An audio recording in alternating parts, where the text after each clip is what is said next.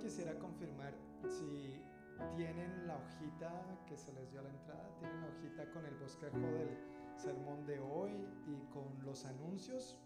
Bueno, por un lado está el bosquejo del sermón de hoy, por el otro lado están los anuncios.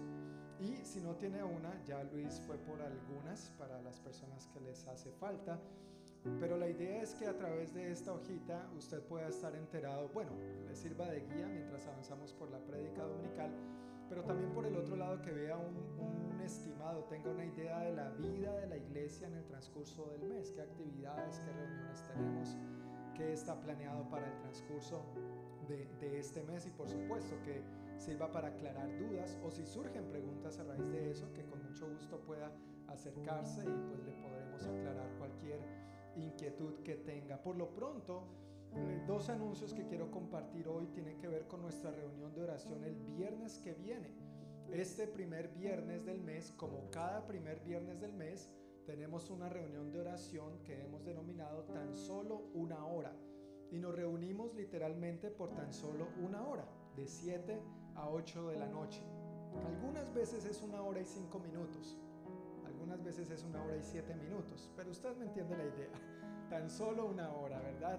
Y el propósito de esta reunión es mantenernos enfocados en lo que el Señor nos dio a principio de año, mientras estuvimos orando y ayunando, buscando la dirección de Dios en aquellos 21 días de oración y ayuno. Nosotros decidimos mantener esto, mantener un ritmo mensual entonces queremos invitarlo a que si no ha tenido la oportunidad de participar de esta oración, de este tiempo de oración, de verdad vale la pena, la estamos pasando bien, orando, buscando juntos el rostro del Señor y además de orar por aquellas peticiones para mantenerlas ahí delante del Señor y frescas en nuestro corazón, también obviamente es una buena oportunidad para orar los unos por los otros y orar por cualquier otra necesidad a que hubiera lugar. Eso será este viernes 6 de agosto de 7 a 8 de la noche en el salón que está aquí justamente debajo de nosotros, el salón L1. Y el segundo anuncio que quiero compartir tiene que ver con la clase de membresía en la iglesia del noroeste. Eh, dando un poquito de contexto, nosotros ofrecemos aquí en la Iglesia del Noroeste dos clases que tienen que ver con nuestra historia, quiénes somos, qué hacemos, qué creemos. Y básicamente estas dos clases condensan lo que somos, qué hacemos, cómo lo hacemos, por qué lo hacemos. Y es una excelente oportunidad para uno aclarar dudas o despejar dudas. ¿No cierto? A veces uno tiene preguntas sobre la iglesia, qué se hace, qué no se hace, cómo funciona, qué esperamos de esto, qué creemos en cuanto a esto otro. Bueno, esas clases son precisamente para eso y no es una clase que hay que estar tomando cada vez, es una clase que se toma una vez y ya. Pero son dos. La primera parte es introducción a la iglesia del noroeste y la segunda parte es membresía en la iglesia del noroeste. Eh, las hemos venido dando un mes una y otro mes la otra. Entonces en julio tuvimos la de introducción a la iglesia del noroeste, por lo tanto ahora el 20 de agosto, viernes 20 de agosto, de 7 a 9 de la noche, también en el salón L1, tendremos la clase de membresía para todos aquellos que ya tomaron la de introducción. Si por alguna razón no has tomado todavía la primera parte, la de introducción a la iglesia del noroeste, quiero pedirte que por favor vayas apartando el viernes 17 de septiembre. Esa será la próxima fecha donde tengamos la clase de introducción a la iglesia del noroeste y luego en octubre tendremos otra vez la de membresía y ahí cerraremos este ciclo por este año. Ahora, algunos de ustedes indudablemente ya tomaron esta clase hace dos años o más, del 2019 hacia atrás seguramente hay muchos que tomaron esta clase y, son miembros, no es que esté diciendo que no lo sean. Pero como bien saben, en nuestra iglesia hemos estado viviendo muchos cambios por los últimos dos años. Estamos en una nueva etapa, estamos en una nueva temporada y el propósito de esta clase, aunque tú ya la hayas tomado anteriormente, es que por favor estamos pidiendo que la tomes ahora para que nos pongamos en la misma página. Especialmente si tú consideras que la iglesia del noroeste es tu iglesia, tú entiendes que Dios te ha llamado a formar parte de esta familia y eventualmente para todos los que están sirviendo o desean servir, pues estas clases también son de suma importancia. Así que la clase de membresía en la iglesia del noroeste será el viernes 20 de agosto a las 7 de la noche y quiero pedirles el favor porque tengo que preparar los materiales, entonces que anote si va a venir para yo poder tener sus materiales preparados de antemano. Esta, esta hojita como siempre va a estar en la mesa de afuera. Mi hermano Luis, ¿me ayudas con esta hojita? Y pones un lapicerito ahí también para que los hermanos tengan la oportunidad de anotarse al final. Pues muchísimas gracias por su atención y ahora sí les invito a que nos pongan o se pongan de pie. Vamos a poner este tiempo en manos del Señor y alabarle. Amén. Qué bueno estar aquí, ¿verdad? Juntos como una familia que somos, alabando al Señor. Quiero que tengamos claro que Dios es un Dios fiel y eso es lo que vamos a cantar primeramente. Si Dios te ha dado una palabra, si Dios te ha dado una promesa y de pronto tú sientes que como que eso está lejos, es el momento para que tú vuelvas a afianzarte en lo que Dios te ha dicho. Porque Él va a cumplir sus promesas. Porque Él cumple sus promesas. Porque para eso Él las puso en su palabra. Para que nosotros nos aferremos a ellas y para que la creamos. Amén. Entonces con esta mentalidad quiero que cierres tus ojos. Y primeramente quiero darte unos momentos para que tú mismo allí con tus propias palabras le des gracias al Señor. Dale gracias al Señor. Gracias Jesús. Tú eres bueno. No hay nadie como tú, Señor. Digno eres. Digno eres de suprema alabanza, Padre. Recibe nuestra alabanza. Y gracias por tu. Gracias, Señor, por. Gracias, Padre. Gracias porque tú eres bueno, Señor. Y para siempre es tu misericordia. Queremos levantar nuestras voces y nuestro corazón a ti porque tú mereces, Señor, toda la gloria, todo el honor. Y queremos cantarte con todo nuestro corazón, Señor. Que así como la visión del cielo es que gente de toda lengua, de toda nación, te alabe. Hoy queremos hacerlo. Y aquí estamos personas de tantas nacionalidades diferentes, Señor. Pero somos uno en ti. Somos una sola nacionalidad en ti. Gracias al sacrificio que tú hiciste por nosotros en la cruz, Señor. Por eso queremos darte gracias darte la gloria a ti en el nombre de Jesús. Decimos amén.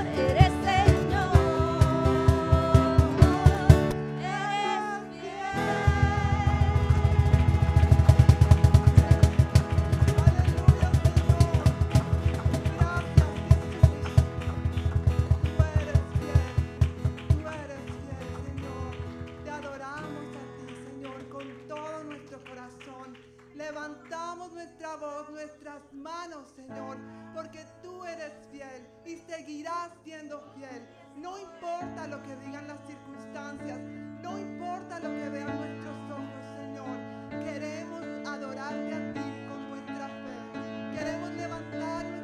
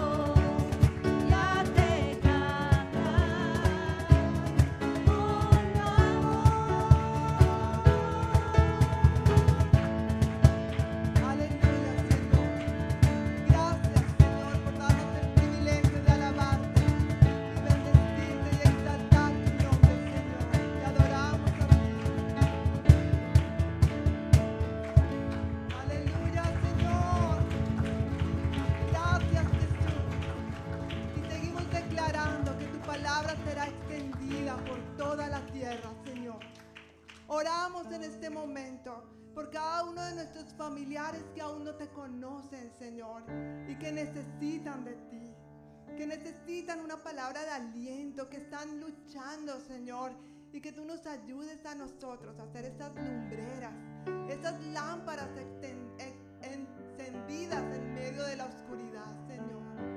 Gracias, Señor. Gracias, Jesús. Te adoramos a ti, Señor. Queremos venir delante de ti, quiero invitarte, si tú estás aquí, te sientes abrumado, te sientes cansado, sientes como hablábamos al principio, de que Dios te ha dado una palabra y que las verdades están ahí, pero a veces uno siente que están lejos, que hoy puedas venir delante del trono del Señor y que allí donde estás puedas poner esa necesidad en su presencia, a sus pies que puedas recibir esa paz que el Señor quiere que tú recibas hoy. Solamente está, está atento a lo que Dios quiere hablarte hoy, a tu corazón, y recibe ese abrazo de parte de Dios.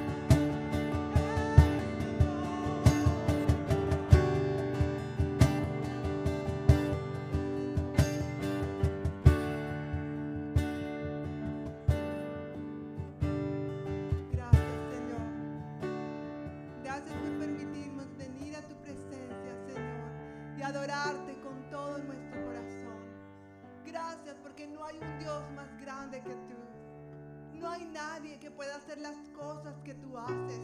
No hay nadie que pueda amarnos de la manera que tú nos amas, Señor. Y hoy queremos, queremos recibir ese amor. Hoy queremos corresponder a ese amor, Señor.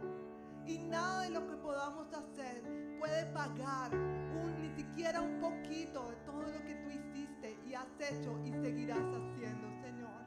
Hoy queremos, Señor, que tú nos inundes en tu plan, para seguir creyendo en lo que tú quieres hacer en nosotros y poder caminar en fe, en esos planes que tú ya tienes para nosotros. Planes de bienestar y no de calamidad, para darnos un futuro lleno de esperanza, Señor. Así que aquí estamos, Señor.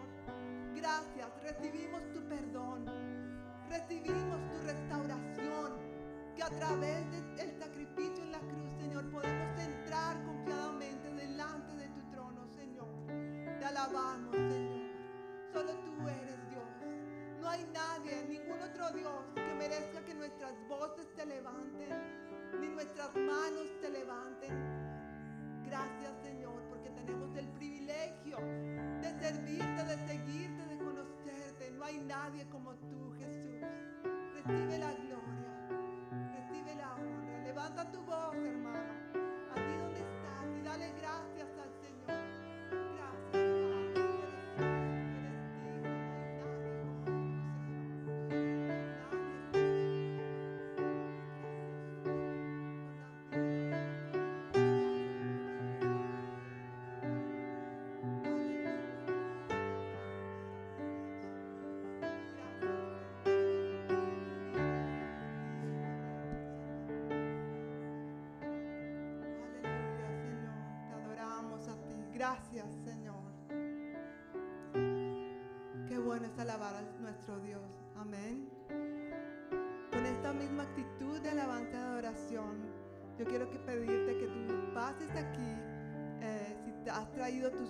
y tus ofrendas, y que tú puedas también decir, Señor, te alabo y te bendigo también. Como parte de nuestra adoración a Dios hacemos esto.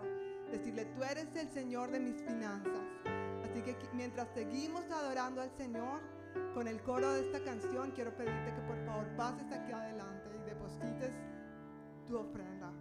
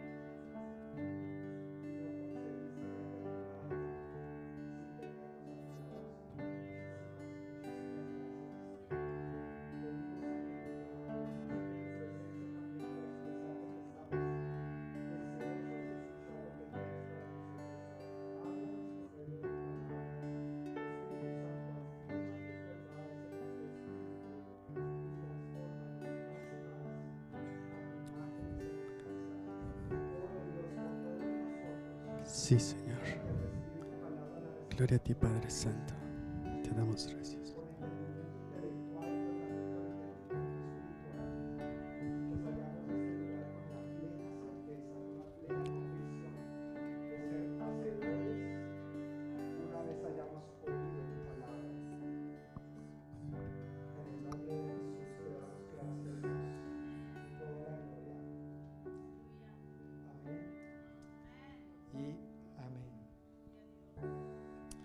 Pues hermanos, quiero invitarles a que tomen asiento y nos dispongamos para recibir la palabra de Dios en esta hora. Seguimos adelante con nuestro estudio a través del Evangelio de Marcos. Estamos en misión con Jesús. Y hace unos domingos llegamos al capítulo 11 del Evangelio de Marcos. Allí vimos que Jesús llegó a Jerusalén en lo que conocemos como la entrada triunfal lo que hoy en día conocemos como el Domingo de Ramos. Y hemos empezado a ver los sucesos que se desarrollaron en esta última semana, que también es conocida como la Semana de la Pasión de Cristo. Entonces, si tienes tu Biblia, quiero pedirte que por favor la abras conmigo en Marcos capítulo 11 y vamos a estar viendo los versículos 27 al 33. Marcos 11, 27 al 33. Cuando estén ahí pueden decir amén para proceder a la lectura. Marcos 11, 27 al 33. Amén. Ok, pues vamos a proceder. Dice así, nuevamente entraron en Jerusalén. Mientras Jesús caminaba por la zona del templo, los principales sacerdotes, los maestros de la ley religiosa y los ancianos se le acercaron. ¿Con qué autoridad haces todas estas cosas? Le reclamaron. ¿Quién te dio el derecho de hacerlas? Les diré con qué autoridad hago estas cosas si me contestan una pregunta, respondió Jesús. ¿La autoridad de Juan para bautizar provenía del cielo o era meramente humana? Contéstenme. Ellos discutieron el asunto unos con otros. Si decimos que provenía del cielo, preguntará por qué nosotros no le creímos a Juan, pero nos atrevemos a decir que era meramente humana. Pues tenían temor de lo que haría la gente porque todos creían que Juan era un profeta. Entonces finalmente contestaron, no sabemos. Y Jesús respondió, entonces yo tampoco les diré con qué autoridad hago estas cosas. Interesante. Recordando un poquito, seguimos en el martes. ¿Qué, días tan largos, no? Imagínense, como cuatro semanas después y todavía seguimos en el martes. Vimos la entrada triunfal en domingo, domingo de Ramos, pasó el lunes y ahora estamos nuevamente en el martes. Donde quedamos el domingo pasado, esto sigue ocurriendo este mismo día. Quiero desglosar esta porción en tres partes y la primera de ellas son los versículos 27 y 28 que quiero volver a leer para entrar en detalle de algunos aspectos dice que nuevamente entraron en Jerusalén. Mientras Jesús caminaba por la zona del templo, los otros evangelios dicen que Jesús estaba enseñando en esa área del templo. Los principales sacerdotes, los maestros de la ley religiosa y los ancianos se le acercaron. ¿Con qué autoridad haces estas cosas? Le reclamaron. Imagínate, diría mi abuelito, los pájaros tirándole a las escopetas. ¿Sí? ¿Conocen ese dicho? Y si no, pues más o menos es entendible, ¿verdad? Por si no sabes, es la escopeta que le tira al pájaro, no, la, no el pájaro a la escopeta, ¿verdad? Pero bueno, ¿con qué autoridad haces estas cosas? Le reclamaron. ¿Quién te dio el derecho de hacerlas? Bueno, se mencionan tres grupos de personas aquí que es importante dar un poquito de contexto para entender por qué le reclaman al Señor. Se mencionan a los sacerdotes, ¿verdad? Los principales sacerdotes, se mencionan a los maestros de la ley religiosa y se menciona a los ancianos. Estas personas eh, formaban lo que se llamaba el Sanedrín o el Concilio Supremo de Jerusalén.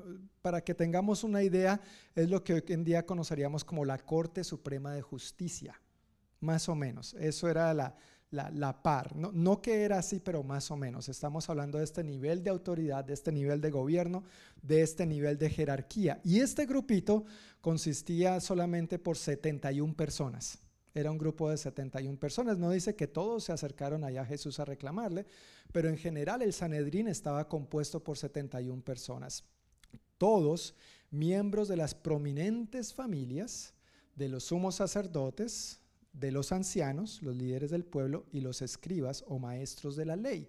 Eran 70 miembros y quien presidía era el sumo sacerdote, que en aquellos tiempos era Caifás, ante quien Jesús fue llevado para ser juzgado o sentenciado y después procedieron con él ante Pilato.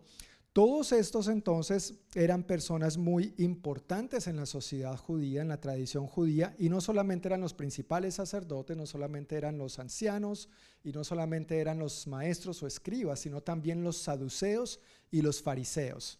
Y como diría un pastor que conocí en la República Dominicana, y algunos otros feos. Pero estos saduceos y estos fariseos eran también gente muy influyente, que eran no solamente gente religiosa, sino de asuntos políticos. Eso era como el fuego y la gasolina. Eso era bien candente. Y aunque no lo veamos mucho aquí de primera mano en los evangelios ni en las escrituras, se movía mucha política entre esta gente. Y bajo esta gente pues había un gran poder eh, político y de gobierno. Este concilio tenía jurisdicción religiosa, civil y penal sobre todos los asuntos que competieran a los judíos, incluidas las sentencias de muerte. Por eso, si bien recuerdas, vimos el domingo pasado que cuando vieron que Jesús empezó a, despejar el templo, ellos empezaron a qué? A tramar cómo? Matar a Jesús. Claro, ya lo habían pensado, pero a partir de ese momento fue donde ya empezaron a tramarlo. Tenemos que salir de este tipo. Como sea este, este tipo, tenemos que acabarlo de una u otra manera. Así que en manos de ellos habían sentencias de muerte también, pero gubernamentalmente hablando, ellos no podían pasar por encima del procurador o el gobernador romano, que si bien recuerdas en ese tiempo, ¿quién era? Poncio Pilato. Por eso cuando llevan a Jesús ante Caifás y Caifás dice, ya, condenado a muerte, no es que ejecutan la condena de una vez, sino que tenían que presentarlo ante Pilato. Y si Pilato, si el procurador, el gobernador romano estaba de acuerdo, pues la sentencia se llevaba a cabo. Ahora, si bien recuerda la historia, Poncio Pilato no dijo ni que sí, pero tampoco dijo que no. ¿Qué hizo? Allá ustedes, ¿no es cierto? Eso no es problema mío, cuando en realidad sí era problema de él. Así que esto es importante para entender un poquito el contexto de lo que está pasando y quiénes son estas personas que le vienen a reclamar a Jesús. Como Jesús no era parte de este grupo, de estas prominentes familias de los sacerdotes, de los escribas, de los fariseos, los saduceos, Jesús no era el grupo de los feos, entonces vienen ante él y le reclaman, ¿quién te crees? Palabras más, palabras menos. ¿Quién te crees que eres? ¿Con qué autoridad la gente te reconoció como Mesías el domingo pasado cuando aclamaban a ti, Osana, Osana, el hijo de David? ¿Quién te autorizó para ser el Mesías? ¿Con qué autoridad prohibiste ayer lunes que el templo fuera usado como mercado y que nos dañaras el negocito? ¿Con qué autoridad? viniste a despejar el templo y nos acusaste de haber convertido el templo en cueva de ladrones cueva de ladrones. Bueno, ya hablamos de eso el domingo pasado y no voy a repetirlo de nuevo, tranquilos. ¿Con qué autoridad te apareces de nuevo aquí hoy, martes, para enseñar? ¿Quién te dio el derecho de hacer todo esto? Tú no perteneces a nuestro grupito. Nosotros no te hemos delegado ninguna autoridad. Entonces explícanos quién te ha autorizado. Esta gente era la que se encargaba de delegar autoridad o no sobre ciertas personas para que ejerciera determinadas funciones. Así que como Jesús era un aparecido, imagínate, el Hijo de Dios era un aparecido y no pertenece a este selecto grupo, entonces cuéntanos, dinos, explícanos, te exigimos ¿Quién te ha dado la autoridad para hacer lo que haces, para decir lo que dices, para enseñar lo que estás enseñando? Y con su pregunta, si bien te das cuenta, eh, no era una pregunta sincera no era una pregunta genuina. Ellos no se estaban acercando al Señor con la intención de de, de verdad escuchar y recibir lo que Él tenía para decirles. Ellos se acercaron a Jesús para cuestionar, retar, desafiar y avergonzarlo en público, en lugar de acercarse a Él con humildad y con sinceridad. Lamentablemente hay personas que se siguen acercando así a Dios hoy en día. No se acercan con el ánimo de preguntar y aprender genuinamente de parte de Dios lo que Él tiene para enseñar o para decirles, sino que es con el ánimo de, de retar. Yo no sé si ustedes se enteraron de una noticia que circuló hace un tiempito, no, no un tiempito, hace algunos añitos más bien, de una persona que demandó a Dios. ¿De pronto escucharon eso? ¿No?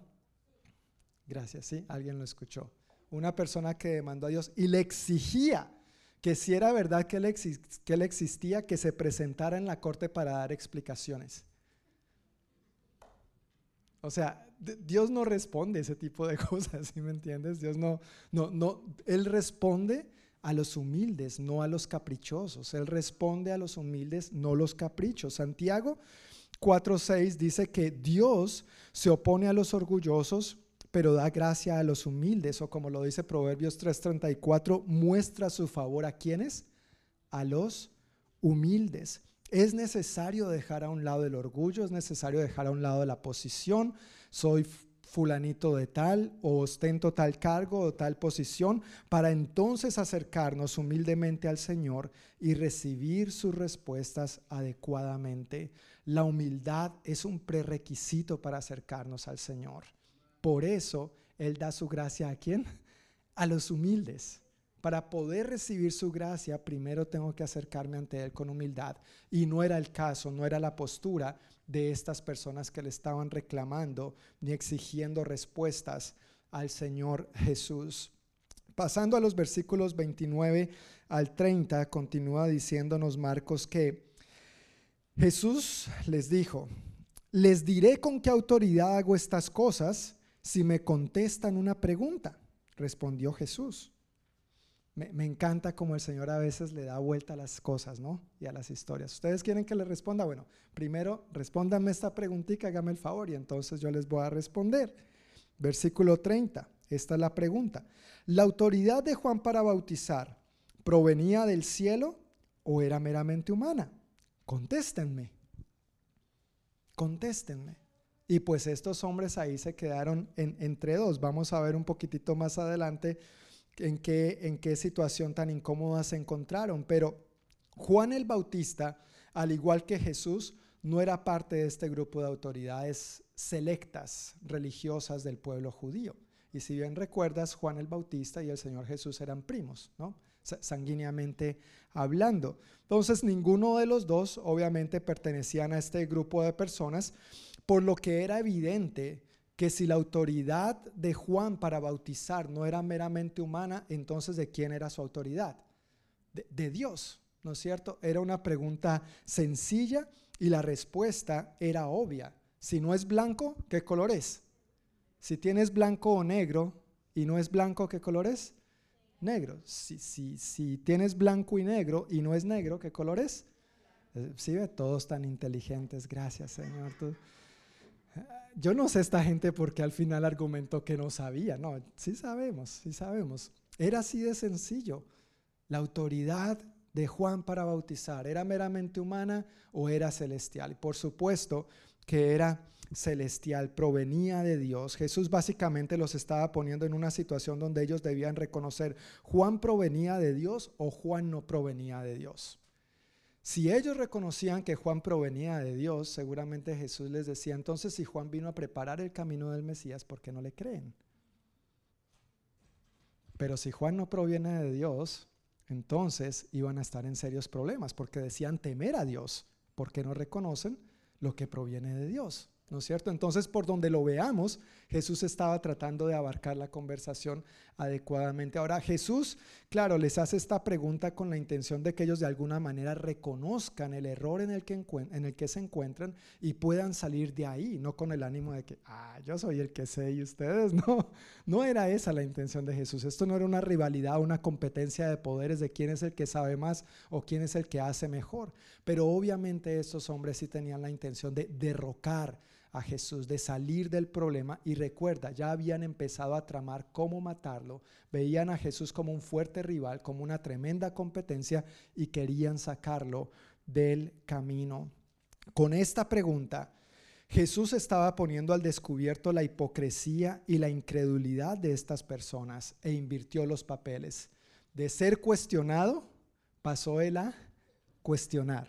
De ser interrogado, él empezó a interrogar a estas personas. Ahora eran ellos los que estaban siendo confrontados y se pusieron ellos a sí mismos en una calle sin salida.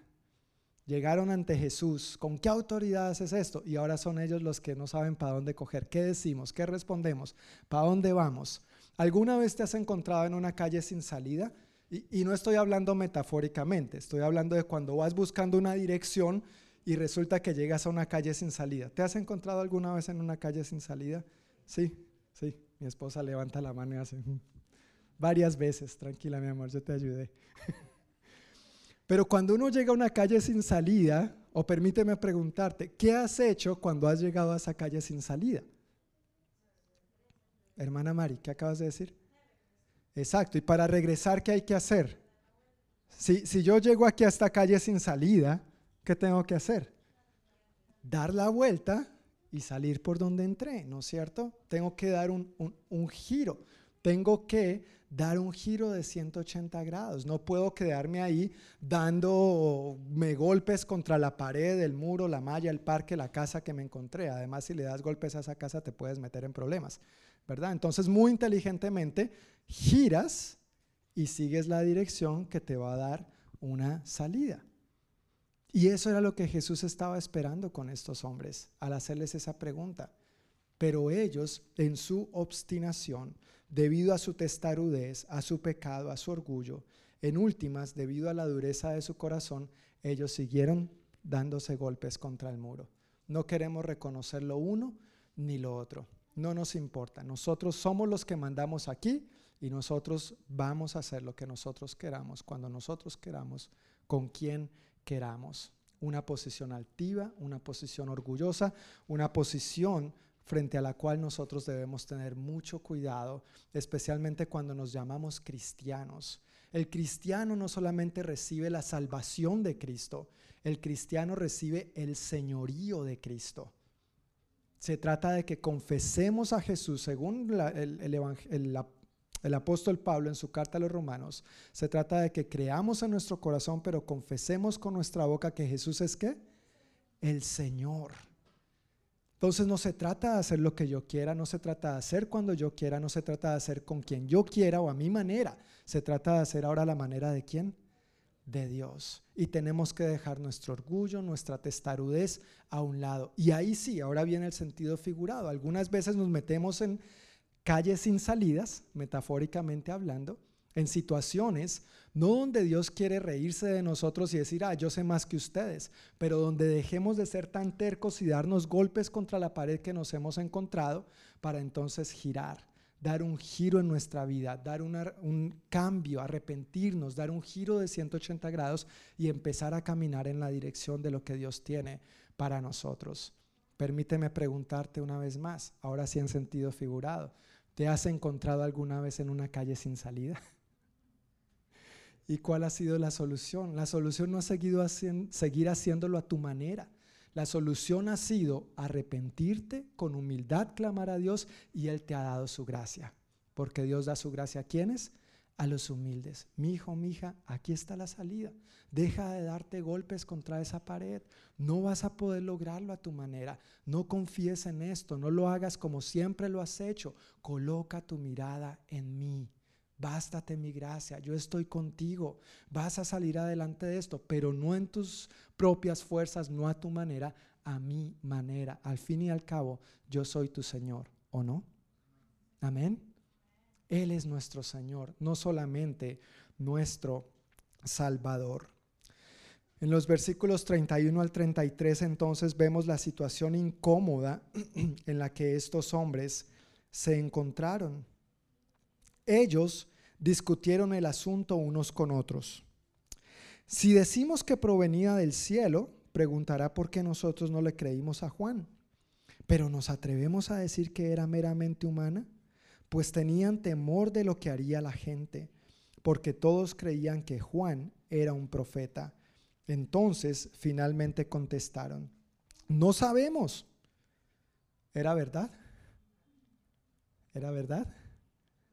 No, ellos sí sabían. Lo que pasa es que no querían decir, ¿no es cierto? Son dos cosas diferentes, pero dijeron no sabemos.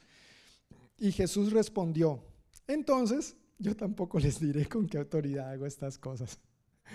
A veces me da gracia el sentido de actuar, es como que el Señor tiene cierto sentido de humor. ustedes no me quieren responder, pues yo tampoco les tengo por qué responder. Es como diciendo, el que exige explicaciones debe estar dispuesto a dar explicaciones.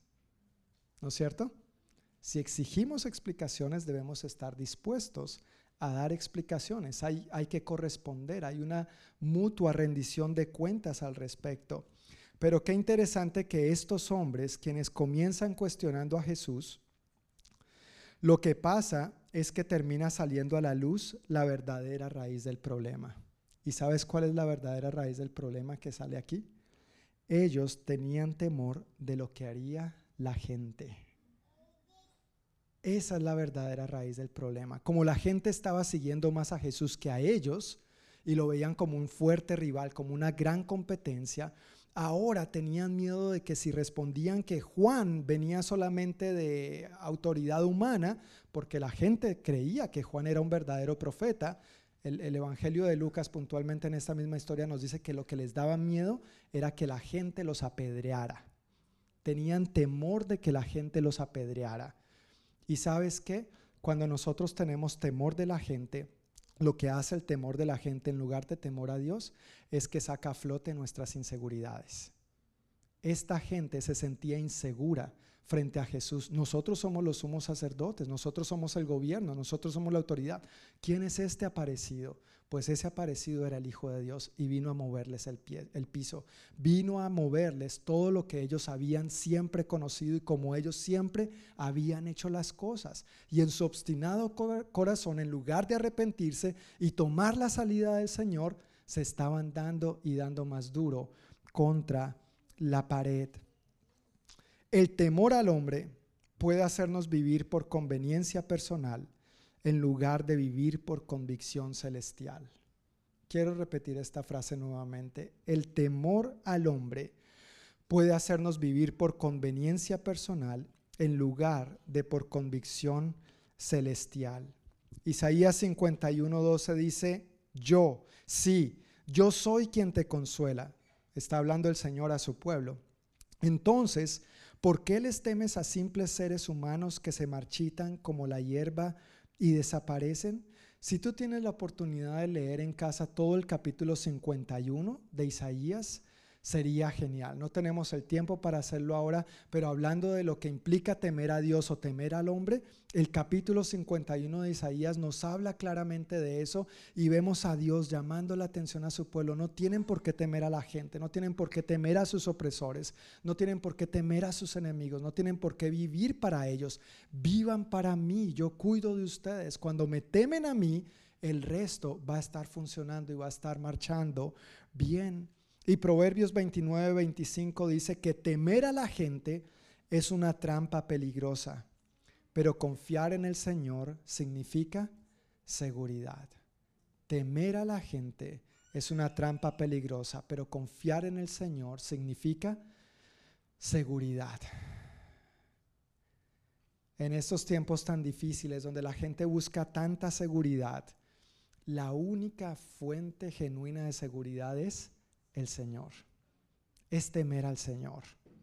No hay que temer al hombre, no hay que temer a las circunstancias. Lo que hacen las circunstancias es esclavizarnos y cohibirnos cada vez más. Temer a la gente pone una pesada carga sobre los hombros que a la larga se convierte en una carga imposible de soportar, imposible de llevar. ¿Por qué temer a la gente es una trampa? Pero confiar en el Señor da seguridad. ¿Sabes por qué? Porque en Jesús tú ya eres aceptado. Pero darse a aceptar a la gente es complicado. Tú no eres monedita de oro, ni yo tampoco, para caerle bien a todo el mundo. Entonces, cuando vivimos por temor a la gente, cuando vivimos por temor al que dirán, cuando vivimos por temor a lo que hará la gente por si no estamos de acuerdo, cuando tratamos de agradar a todo el mundo menos a Dios, eso nos esclaviza. Eso es una trampa, eso no es confiable, es como un lazo, dice en otra versión, que nos mantiene amarrados y nos mantiene inmóviles. Por el contrario, somos libres, verdaderamente libres en quién?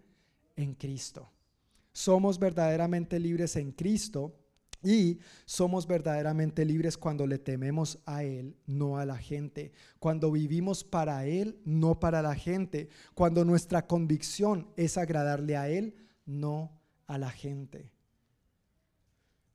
¿Cuál es tu convicción y la mía hoy en día? Frente a las presiones de la sociedad, la familia, el trabajo, a veces tristemente la iglesia, sin decir que sea nuestro caso.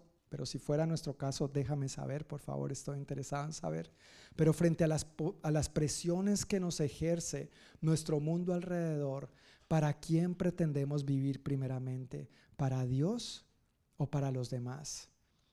Estos hombres estaban tratando de vivir por conveniencia personal, estaban tratando de defender su posición. Nosotros somos la autoridad, nosotros somos los que mandamos, nosotros somos los sumos sacerdotes, los sacerdotes principales, nosotros somos los que venimos aquí de familias prominentes de esta sociedad religiosa judía y además política también. Tú no eres nadie. Y debido a su conveniencia personal, no querían que la gente siguiera a Jesús para que ellos no perdieran sus privilegios y conveniencias personales. Su egoísmo, su naturaleza pecaminosa, su envidia, su rivalidad estaba a flor de piel en lugar de simplemente rendirse al Señor, porque el Señor da su gracia a quienes? A los humildes, pero se opone a los orgullosos. Ni tú ni yo queremos seguir el ejemplo de estos hombres que estaban teniendo semejante actitud ante el Señor. En la Biblia nosotros vemos varios ejemplos verdaderamente buenos de lo que es vivir por convicción y no por conveniencia personal. Unos de estos ejemplos son los siguientes. Frente a sus calamidades, Job, ¿has escuchado la historia de Job? El pobre Job, ¿no es cierto? Todos creo que hemos, si no hemos leído, por lo menos hemos escuchado acerca de Job, pero frente a todas las calamidades que este hombre sufrió, él declaró, aunque Dios me matare, en Dios esperaré. Su esposa un tiempo atrás le había dicho, ¿sabes qué, Job? Tú eres demasiado íntegro. Imagínate qué consejo. Tú eres demasiado íntegro. ¿Sabes qué? Frente a todos estos problemas todavía sigues manteniendo y reteniendo tu convicción, tu integridad y no tu conveniencia. ¿Sabes qué, Job? Maldice a Dios y muérete. Hombres solteros, cuidado con quien se casen. Hágame el favor. Hágame el favor. Qué consejo el de esta mujer. Pero Job, lleno de convicción, no movido por conveniencia, dijo, aunque Dios me matare, en Dios seguiré esperando. De Dios proviene mi respuesta. ¿Y qué respuesta la que le dio Dios al final, verdad? Si has leído la historia, sabes cómo Dios lo sanó, lo restauró y le restituyó inmensamente. Otro ejemplo es el de Sadrach, Mesach y Abednego, que prefirieron ser echados al horno de fuego antes que adorar la estatua que el rey Nabucodonosor había erigido. Todos se van a postrar ante mi estatua. Y estos tres hombres jóvenes dijeron, nosotros no. Pues entonces van al horno de fuego. No, está bien, nos vamos a postrar. No, gracias a Dios la historia no es así. Eso sería conveniencia personal. Pero su convicción fue, mire, rey Nabucodonosor, Sepa que nuestro Dios es todopoderoso para librarnos de usted y de ese horno de fuego. Esa es nuestra convicción. Eso lo tenemos claro. Nuestro Dios es el gran yo soy. Amén. Él es todopoderoso. No hay nada imposible para Él. Pero aún, si usted decide echarnos al horno de fuego, aún así no nos vamos a postrar ante su imagen. Y si Dios no nos libra, que no nos libre. Él es Dios. ¿Tú, y yo haríamos lo mismo? Señor, ayúdanos. Y los echaron al horno de fuego. ¿Y qué hizo Dios? Dios los libró. Dios los salvó.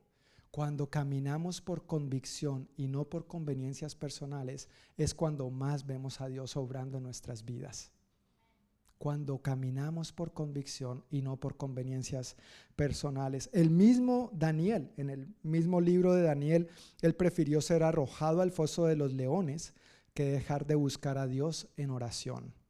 Dice que emitieron un decreto sobre el cual eh, no se podía consultar nada a nadie que no fuera el rey. Y si esa persona era sorprendida consultando a otro que no fuera el rey, iba a ser arrojado al foso de los leones. Ahora, antes de eso, dice que Daniel siempre acostumbraba a orar en su casa, en la parte alta de su casa, con las ventanas abiertas, en medio de una ciudad completamente pagana. O sea, como que vean que yo temo a Dios. A mí no me importa lo que los otros piensen, yo voy a vivir con convicción. Daniel sabía el decreto que fue emitido. Tal vez tú y yo hubiéramos cerrado la ventana, ¿no? No, durante estos días voy a cerrar a puerta cerrada, que no me vean.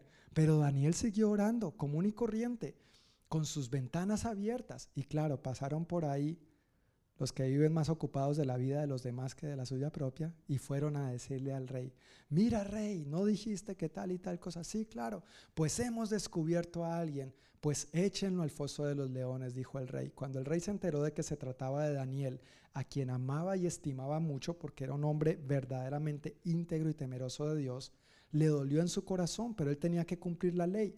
Lo echaron al foso de los leones y Dios qué hizo? Dios lo libró de ellos.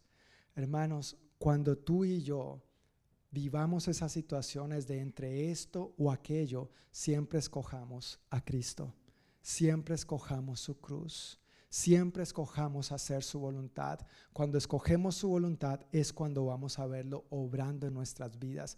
Pero si escogemos nuestra conveniencia personal, sálvese quien pueda.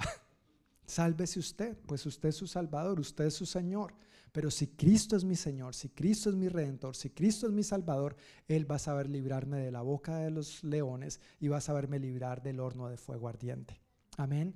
Pero eso requiere convicción de tu parte y de la mía y no conveniencia personal. No bailar al son que me pongan. Otros ejemplos de convicción tiene que ver con cuando les prohibieron o amenazaron más bien a los apóstoles para que dejaran de predicar a Cristo en el libro de los Hechos. Acababan de salir de la cárcel. Un ángel milagrosamente, porque la iglesia estaba orando por ellos, un ángel del Señor intervino y los libró, los sacó de la cárcel. Salen de la cárcel, los acaban de amenazar y vuelven al templo guiados por el Espíritu Santo para seguir predicando a Cristo. Los vuelven a arrestar, les vuelven a prohibir, los vuelven a amenazar y ellos dicen, caballeros, y eran esta misma gente, los principales sacerdotes, los escribas, ¿no es cierto? Era esta gente. Y ellos les dicen, miren, nosotros tenemos que obedecer a Dios antes que a los hombres, pero les estamos amenazando. Bueno, con nosotros pueden hacer lo que quieran pero nuestra vida está en manos de Dios. Amén. Qué convicción, qué convicción la de estos hombres. El apóstol Pablo es otro ejemplo de esto también.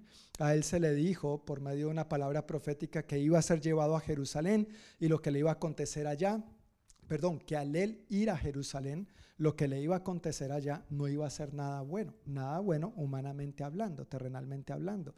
Y a pesar de eso, Pablo dijo, yo voy a obedecer al Señor voy a ir allá y efectivamente allá es donde fue arrestado, empieza a sufrir todos sus encarcelamientos y eventualmente muere. Pero él no dijo, ah, bueno, como en Jerusalén me van a arrestar, entonces no voy a ir para Jerusalén, voy a ir a predicar el Evangelio donde no me arresten. No, voy a ir a predicar el Evangelio donde Dios me envía a predicar el Evangelio, cueste lo que cueste. Y también en un Juan capítulo 6 vemos otro ejemplo maravilloso de lo que es vivir por convicción y no por conveniencia personal. En Juan 6, Jesús viene realizando muchos milagros, sanidades y ahí puntualmente es donde multiplica la comida y alimenta a miles. Multiplica los peces y los panes. Y la gente empieza a seguir a Jesús por lo que estaba viendo y por lo que estaba viendo. por lo que estaba recibiendo. Entonces Jesús empieza a poner unas enseñanzas ya un poco más serias, más claras, eh, de lo que implica seguirle a Él, de quién es Él. Y esta gente dice, uy, no, pero Jesús, eso es una palabra muy dura, ¿quién va a recibir eso? Y dice que muchos lo empezaron a abandonar, muchos de sus seguidores. Nadie puede recibir esa palabra, esa enseñanza tan dura. Y Jesús se da la vuelta, mira a sus doce y les dice, muchachos, no les dice muchachos, pero ustedes me entienden, muchachos, ustedes también me van a abandonar. Y ahí es donde Pedro da esta maravillosa declaración de convicción. Señor, ¿a quién iremos? Solo tú tienes palabras de vida eterna. Con comida o sin comida, Jesús es el que tiene palabras de vida eterna. Amén. Con milagros o sin milagros, Jesús es digno de que nosotros le sigamos. No le seguimos por lo que Él hace o por lo que Él no hace. Le seguimos por quien Él es. Él es Dios, Él es Redentor, Él es Salvador, Él es Príncipe de paz, Él es nuestro Señor, Él es el gran yo soy, Él es el Alfa y la Omega, Él es el Creador tuyo y el mío. ¿Por qué no rendirle la vida hoy y siempre, con o sin? Pero Él es digno siempre. Amén. Estos son buenos ejemplos de lo que es vivir y solamente algunos de los tantos que la Biblia habla de lo que es vivir por convicción y no por conveniencia personal. Esta convicción, esta clase de temor a Dios es lo que la iglesia del Señor necesitamos seguir cultivando hoy. Necesitamos, hermanos, cultivar esto más y más en los tiempos que estamos viviendo. Eso era lo que aquellos principales sacerdotes, maestros de la ley y ancianos no tenían. Tenían conocimiento de Dios, tenían conocimiento de la ley, pero no tenían un verdadero y genuino temor a Dios. Eso era la razón por la que ellos estaban cuestionando al Señor de esta manera. Y al igual que ellos, nosotros tenemos, o mostramos, tenemos, no, perdón, mostramos temor a la gente si la conveniencia personal, la conveniencia terrenal y esta conveniencia pasajera nos preocupa y nos motiva más que la convicción celestial y eterna. ¿Qué mueve tu vida? ¿Qué mueve la mía? ¿Qué es lo que nos motiva? Lo que nos satisface y lo que encontramos en este mundo. Vivimos en una sociedad muy materialista, muy consumista, ¿no es cierto? Donde nos motiva a adorar y a postrarnos no ante la imagen de Nabucodonosor, pero ante el Dios dinero. ¿Qué te motiva a ti y a mí?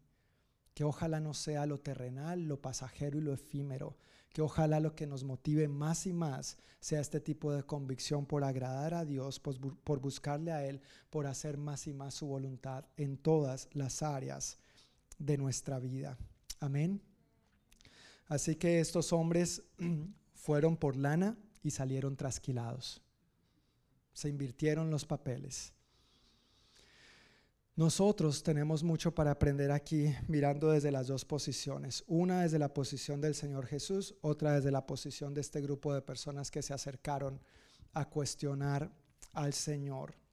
Pero quisiera mencionar, ya casi para concluir, y mientras tomamos juntos la cena del Señor, como habitualmente lo hacemos cada primer domingo, quisiera mencionar que la autoridad de Jesús estaba siendo cuestionada pero su autoridad no provenía meramente de sus palabras. Lo que le preocupaba a este grupo de personas era lo que Jesús estaba diciendo, ¿no es cierto? Las enseñanzas tan, tan diferentes y radicales que él estaba compartiendo. Pero la autoridad de Jesús, en primer lugar, provenía de quien él era. Jesús es Señor. Jesús es Dios, Él es Dios el Hijo. Y en segundo lugar, la autoridad de Jesús provenía de lo que él hacía. Su estilo de vida ratificaba contundentemente quien él decía que era. Jesús estaba diciendo, yo soy el Mesías, vengan a mí. Pero no eran solamente palabras, eran sus acciones. Demostraba con su estilo de vida, daba testimonio de que él era quien decía ser. Y aquí es donde yo quiero hacer el llamado a cada uno de nosotros también no se trata solamente de nuestras palabras, es nuestro estilo de vida lo que da un testimonio contundente de si somos o no somos cristianos. Mucha gente dice creer en Dios, pero son pocos los que demuestran que le creen a Dios. ¿En cuál grupo estamos tú y yo? ¿Somos de los que simplemente decimos o somos de los que realmente nuestro estilo de vida, nuestra vida entera y no solamente nuestras palabras hablan más fuerte y más alto que nuestras palabras. Que el Señor nos ayude a vivir con este tipo de convicción. Amén. No es solamente nuestras palabras, es nuestro estilo de vida. Es eso lo que hace la diferencia. Y ese estilo de vida, aunque otros vengan a cuestionarte, tu vida misma va a defenderte más que tus palabras. Es tu vida misma la que va a defenderte más que tus palabras. Yo quiero invitarles, hermanos, a que se pongan de pie y vamos a disponernos para tomar juntos la cena del Señor. Y mientras los chicos se acomodan, quisiera solamente animarnos a que, como dice la frase que va a salir ahora y a continuación, vivamos de tal modo que si alguien te cuestiona, sea ese alguien el que se encuentra en una calle sin salida y no tú. Que si alguien te cuestiona, no sea porque tiene la razón, sino porque es esa persona que se está dando golpes contra el muro y no quiere reconocer que hay una salida. Que si alguien te cuestiona, tú no estés en la posición incómoda de tener que defenderte, porque tus acciones hablan mucho más alto que tus palabras. Que ojalá tú y yo no seamos de los que tenemos que estar diciéndole a la gente, sí, que sí, hombre, que créame que yo soy cristiano. Más bien que la gente vea a Cristo naturalmente por medio de nosotros. Y que cuando nosotros digamos, ah, sí, yo soy parte de una iglesia cristiana, la gente diga más bien, yo lo sabía, tú tenías algo diferente. Y ese diferente es Cristo en mí, Cristo a través de ti y de mí. Amén. Este tipo de convicción, hermanos, es el que necesitamos seguir cultivando en la iglesia del Señor Jesucristo en estos tiempos donde a veces no solamente el mundo en general, sino la iglesia misma, los creyentes, a veces procuramos caminar de una manera tan conveniente, tan facilista, pensando primero en nosotros y luego en Dios. Como si nosotros mismos fuéramos nuestro Señor, como si nosotros mismos hubiéramos tomado nuestro lugar en la cruz. No, porque tú y yo le costamos muy alto al Señor. A precio de sangre, Él merece todo de nosotros. Amén. Él merece todo, lo grande, lo pequeño, lo bueno, lo bonito y lo feo lo rendimos para que lo transforme. Por su gracia, porque Él da su gracia a quienes? A los humildes, pero se opone a los orgullosos. Vive de tal modo que si alguien te cuestiona, sea ese alguien el que se encuentra en una calle sin salida y no tú. La buena noticia es que a pesar de nuestros fracasos y nuestras metidas de pata, como yo digo, es que en Cristo siempre hay gracia. En Cristo siempre hay gracia, pero esa gracia es para quienes? Para los humildes. Este es un buen momento al tomar juntos la cena del Señor. Es un buen momento para acercarnos ante Él con humildad, permitirle escudriñar en nuestro corazón y rendir ante Él todas esas áreas en las que necesitamos dejar de darnos contra la pared en la calle sin salida, dar el giro de 180 grados, arrepintiéndonos y empezar a caminar más y más en la dirección de lo que Él tiene para nosotros. Ahora, ¿sabes cuál es esa dirección? ¿Cuál es ese fruto? ¿Cuál es ese resultado? Jeremías 29:11 es una de mis promesas favoritas en la escritura. El Señor dice, yo sé muy bien los planes que tengo para ustedes. Planes de bienestar y no de calamidad, a fin de darles un futuro y una esperanza. Pero es tu tarea y la mía dar el giro, salir de esa calle sin salida y caminar más y más en dirección de lo que el Señor tiene para nosotros. Así que recibe la gracia de Dios. Recibe lo que Dios tiene para ti hoy. Quiero invitarte a que cierres tus ojos, inclines tu rostro y guardemos este tiempo con, con reverencia delante de nuestro Rey. Y expongamos nuestro corazón ante Él diciéndole, Señor, aquí estoy. Me presento ante ti con humildad, reconociendo que de ti proviene la gracia para todo lo que necesito, Señor, para todo lo que soy. No quiero orgullosamente tratar de resolver mi vida a mi manera. No es mi vida, es tu vida, es la vida que tú me has regalado. Así que perdóname, Señor, por cualquier intento necio, altivo y orgulloso en el que he intentado conducirme delante de ti a mi manera y no a la tuya. Me pongo de acuerdo, Señor, con la escritura que hoy hemos resaltado tanto, Señor. Tú das tu gracia a los humildes, pero te opones a los orgullosos. Con humildad reconocemos nuestros pecados. Con humildad reconocemos, Señor, esas áreas en las que a veces nos hemos encontrado en una calle sin salida debido a nuestra propia testarudez a nuestras malas decisiones porque no te hemos consultado a ti, a la dureza de nuestro corazón. Y atrevidamente nos hemos puesto en una situación similar a la de estos hombres, cuestionándote y preguntándonos si realmente vivir para ti vale la pena. Y la respuesta es sí, claro que sí. Perdónanos, Señor, limpia nuestra maldad. Hoy recordamos y celebramos lo que tú hiciste en la cruz del Calvario. Reconocemos que somos tuyos, que tú moriste por nuestros pecados y no nosotros mismos, que tú eres nuestro dueño, que nos adquiriste a un alto precio, tu sangre. Y hoy no queremos más que rendirnos a tus pies, Señor, entregarte todo acerca de nosotros, sin reserva alguna. No queremos alegar ignorancia como estos hombres. No sabemos cuando en realidad sí sabían. Nosotros también sabemos, Señor, aspectos de ti, principios de ti. Y perdónanos por aquellas ocasiones en las que neciamente hemos alegado ignorancia. No sabía o voy a hacerlo a mi manera de todas maneras. Perdónanos, límpianos y gracias por la gracia que encontramos en ti, Señor recibimos tu perdón y celebramos esta maravillosa victoria que tenemos en ti. Celebramos que tú moriste, que tú fuiste sepultado, pero sobre todo que tú resucitaste y con esa resurrección sellaste tu victoria y tu victoria es nuestra victoria, Señor. Celebramos tu victoria en nuestras vidas en espíritu, alma y cuerpo. Tú has suplido todo lo que necesitamos, Dios. Así que con esta actitud de gratitud, de humildad, tomamos esta galletita y tomamos este jugo de uva, recordando lo que tú hiciste por nosotros, anunciando tu muerte y proclamando tu resurrección hasta que tú vengas. En el nombre de Jesús.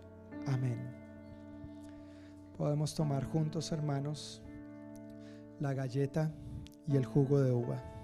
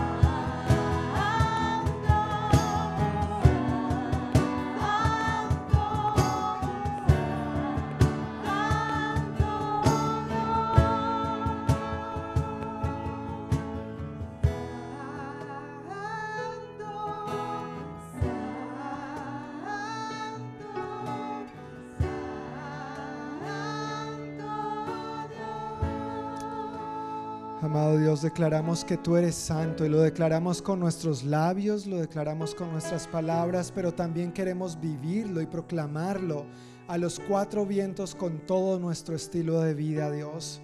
Recibimos hoy esta gracia que proviene de ti, que nos capacita, esta llenura fresca tuya, Espíritu Santo, sobre nosotros, para capacitarnos y vivir como tú quieres que vivamos, para ser más como tú, Señor Jesús, y para vivir haciendo las cosas que tú quieres que hagamos en todas las áreas de nuestra vida. Yo oro, Señor, por este rebaño tuyo, por cada uno de nosotros aquí presentes y los que nos están escuchando que cada uno de nosotros, Señor, vivamos con esta convicción de vivir en ti, por ti y para ti, y que dejemos a un lado, Señor, toda conveniencia personal con el propósito de honrarte a ti, Señor, con el propósito de vivir una vida agradable para ti con todo lo que somos, bajo todas circunstancias, aunque a veces la temperatura de la vida se ponga ardiente como el horno, Señor, en el que Sadrach, Mesach y Abednego fueron echados. Pero por un lado, Señor, preferimos, preferimos con humildad confiar en ti, depender de ti, rendirte todo a ti, que tener la actitud altiva y orgullosa que estos hombres tuvieron al cuestionarte. Queremos, Señor, tener una actitud genuina y sincera delante tuyo, Dios. Que cuando tengamos preguntas, realmente nos acerquemos a ti con un corazón enseñable, dispuestos a aprender de ti y dispuestos a que tú nos muestres la salida y hagamos las cosas conforme a tu voluntad y a lo que tú ya tienes establecido. Te confesamos como nuestro Salvador, pero también como nuestro Señor como aquel que dirige nuestra vida y que en últimas tiene toda la autoridad sobre nosotros para hacer como tú quieras y lo que tú quieres siempre termina bien, porque nos amas, porque tienes planes de bienestar y no de calamidad a fin de darnos un futuro y una esperanza. Y este futuro y esta esperanza está en ti, tiene nombre propio, nuestro amado Señor y Salvador Jesucristo. Te damos toda la gloria, Redentor divino, Salvador eterno. Gloria te doy, gloria te damos. En el nombre que es sobre todo nombre, el nombre de nuestro Señor Jesucristo. Amén y amén. Amén. Iglesia, que el Señor nos siga fortaleciendo para vivir como Él quiere que vivamos. Amén. Que el Señor les bendiga, reciban un gran abrazo, que tengan una semana muy bendecida y con el favor de Dios, esta celebración sigue el próximo domingo a la misma hora por el mismo.